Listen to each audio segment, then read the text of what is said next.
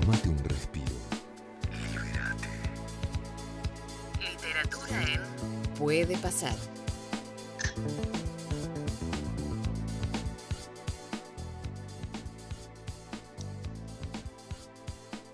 Y voy a saludar a Germán Castaños, ¿sí? y un abrazo grande, como siempre, a los queridos amigos del Libro Fútbol. Con ellos compartimos esta sección de todos los martes, ¿sí? de literatura y deporte, de literatura y fútbol en este caso.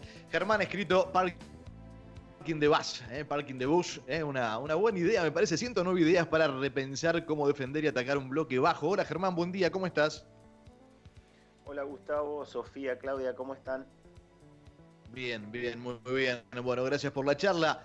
¿De qué se trata? ¿Qué, qué es, de, qué es Parking de Bus? ¿Cómo surge la idea? Eh, ¿Hacia dónde vas? Entiendo, por supuesto, eh, buscando métodos de cómo usarlo, cómo desbaratar esto de estacionar un ómnibus para, a la hora de defenderse, pero contanos un poquito más la idea.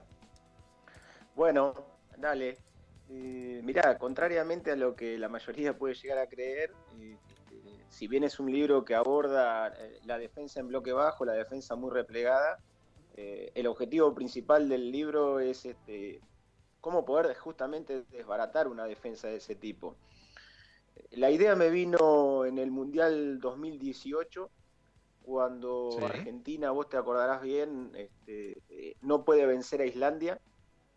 Islandia eh, defiende un bloque bajo de tres líneas hiperorganizadas eh, y unos poquitos días después a España le ocurre exactamente lo mismo contra Rusia. Eh, además de haber trabajado en el fútbol, que, que fui PF de fútbol, eh, soy entrenador de balonmano, ¿viste? entrenador de handball. Y, y ve- y veía, hacía de cuenta que estaba viendo un partido de, de handball con los pies, viste, la organización defensiva, la coordinación entre líneas, la profundidad. Este, entonces digo, pucha, a- a- acá hay algo para hacer. Y como además me dedico al tema de creatividad e innovación aplicada desde hace unos 15 años, además de, la- Sí. de las profesiones deportivas, eh, estoy constantemente en la búsqueda, digamos, de lo nuevo, de, en la búsqueda de, innovar. Así que me parecía una linda oportunidad hacer todo ese trasvasamiento táctico del, del handball al fútbol. Y así nació, el, nació este libro, que primero fue un, un simple tweet después del partido de Argentina con Islandia, que tuvo muchísima repercusión. Eh, hablé algo así como el día que los islandeses jugaron al handball con los pies, una cosa así, y eso impactó bastante.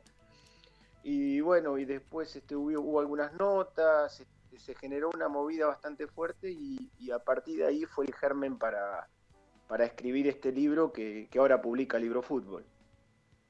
Mirá, mirá, mirá qué, qué- qué linda, qué linda historia para contarlo. Bueno, vos hablabas del, del handball y aquel partido con Islandia, bueno, justamente un país que tiene eh, mucha, mucha historia también, importancia en, en torno a ese deporte, pe- pero sin, sin, ir- sin irnos obviamente de eso. Eh, eh, ¿cómo, cómo llevaste la idea al papel? Digo, ¿cómo trasladaste? ¿Buscaste referencias? ¿Hablaste con protagonistas? ¿Fue una investigación puntual eh, de entender eh, tácticamente pro y contras de, de- de- situaciones de lo que es o, de lo que se llama eh, a modo defensivo el bloque bajo? Sí, un, un poco de todo eso, Gustavo. un poco de todo eso. En cada jugada de fútbol que veía, también veía la de handball o viceversa. Viste que la, la mente es, es muy rica para, para imaginar. Eh, vuela, vuela sola la mente.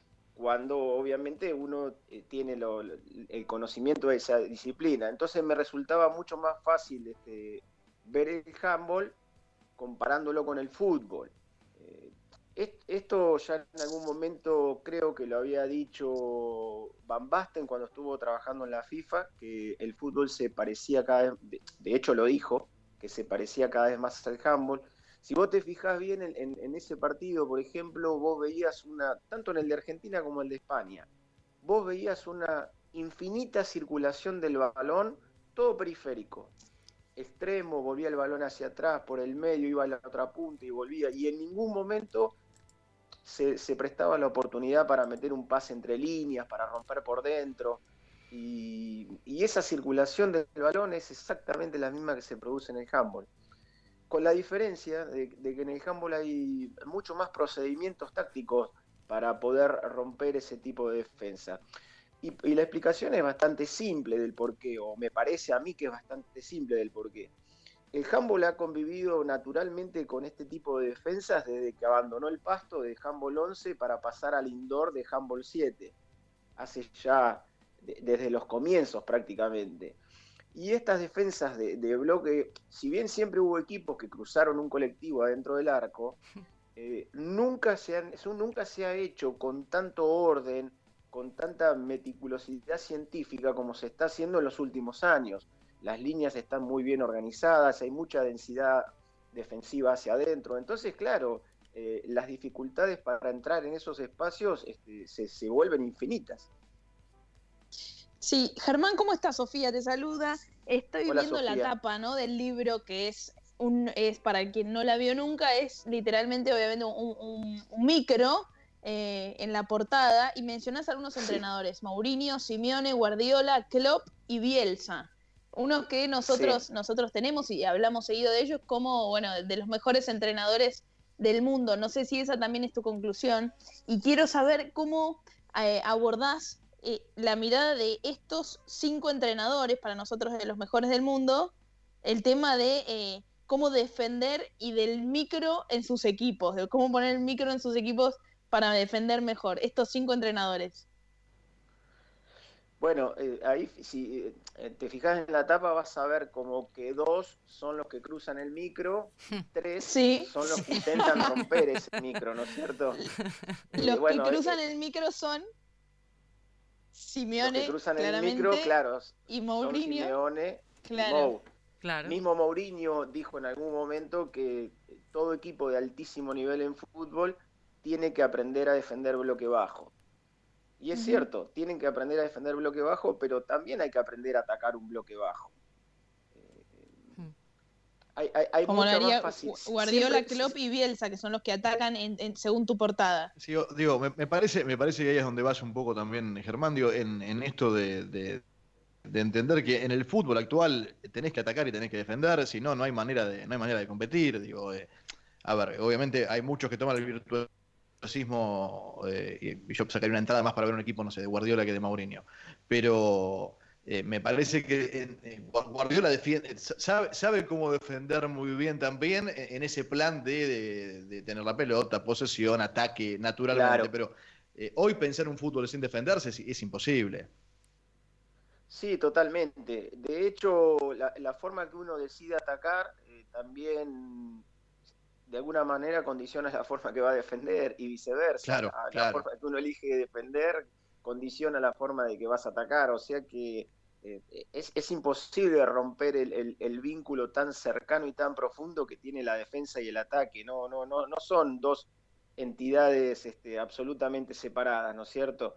Claro que los equipos de, Guardiola, por ejemplo, del mismo Bielsa, eh, buscan prácticamente todo lo contrario del bloque bajo, ¿no es cierto? Buscan defender en campo contrario, una presión alta muy asfixiante pero bueno, eh, eh, justamente su, forma de defender, de, tener al, rival tan ahogado, también en cierta forma los condiciona defensivamente porque terminan jugando mucho tiempo en el último tercio de la cancha del rival, ¿no es cierto? O sea que también en su forma de, de defender también condicionan su ataque. Es, es imposible disociar las dos cosas. Germán, ¿cómo estás? Te, saluda Claudia. Pensaba qué difícil, eh, primero, escribir, escribir sobre táctica, en el sentido de uno, el que lee tiene que estar todo el tiempo con la imaginación prendida para, para ponerse en situación, ¿no? Recordar, o sea, te tiene que llevar sí o sí a ese momento, a esa situación, para imaginarte la jugada y cómo se van moviendo este, las fichas. Y pienso, quizás me, da la impresión, porque hablábamos hace unos días con, Vicente Mulia, que, está haciendo un curso de táctica, hay una nueva atracción por el estudio de, la táctica, del ataque, de la defensa, de, todas estas cuestiones. ¿Sentís que hay un nuevo interés? Eh, que antes, viste, en un momento se, lo criticaba bastante esta cuestión y ahora como que hay una atracción de, aprender este, y, entender ciertas formas de jugar. Sí, eh, en realidad... Eh, esto forma parte de una evolución natural, ¿no es cierto? eh, el, fútbol, digamos, romántico en el sentido de, de salir a jugar solamente, ese fútbol no existe más, existe por ahí. Pero es más, te digo la verdad, no existe ni siquiera para, para un torneo de veteranos. Y te digo porque yo juego un torneo de veteranos. Y cuando vamos a jugar, nosotros nos organizamos y nos preparamos en la semana. Sabemos contra qué equipo vamos a jugar, este, armamos tácticas. Bueno, yo soy un poco enfermito del tema táctico que lo traigo de cuando entrenaba los equipos de handball. Pero no lo hace solamente nuestro equipo de veteranos, lo hace el resto también, ¿viste? Nos marca, nos ponen dos jugadores a, nuestro mejor jugador y estamos hablando de tipos que estamos cerca de los 50 años. Así que, ¿cómo no va a haber una obsesión, eh, no solamente por lo táctico, sino por toda la, evolución científica que hay en el fútbol con el Big Data, la inteligencia artificial, eh, qué sé yo, infinitos tipos de, manifestaciones de, la ciencia aplicadas al fútbol porque al fin y al cabo muchas veces los partidos se terminan ganando en un detalle, ¿no es cierto? Y, estás obligado como entrenador y como jefe de un cuerpo técnico a gestionar la mayor cantidad posible de detalles. Eh, entonces, claro, la, obsesión es, cada vez más grande, ¿no es cierto? Germán, hablas, hablas eh, y obviamente eh, le das mucha importancia a, lo, que, a lo que es eh, la táctica, el estar atentos, el observar la tecnología, la innovación. De, hecho, bueno, eh, vos sos el creador ¿no? de, lo que es Innova Fútbol, es, tuya, ¿no? La cuenta en redes sociales y demás también, por lo, por lo que estoy viendo. Pero te quiero preguntar, digo, en, base a todo esto, ¿no? Big Data, tecnología, ¿cómo convivís o cómo crees que conviven, siendo un conocedor del tema, esto con el factor humano? Esto con eh, la, gambeta, la finta, eh, sea el deporte que sea, estamos hablando de fútbol en este caso, ¿no? Pero digo, todo esto, todo lo que es eh, ese mínimo detalle que vos decís que se pierde y que un error táctico quizá te lleva a perder el partido, pero digo, ¿cómo convivimos con todo eso y con el, factor humano de, la, no sé si la picardía, pero sí la, esa capacidad quizás innata de alguien para romper y terminar ganando, la calidad, el diferencial individual? Sí, es, buenísima la pregunta, Gustavo. Eh, la respuesta la diste vos mismo, convivir, convivir todo el tiempo. Eh, e, es, tan malo el libre, desde mi punto de vista, ¿no? Y el que ejercí en los 25 años de entrenador de handball, es tan malo el libre albedrío absoluto como la obsesividad y los patrones estereotipados y el control total. Las, dos al extremo son malísimas, malísimas. Por regla general, yo tiendo a creer que eh, lo más estereotipado posible y lo más este, controlado posible deben ser los aspectos defensivos.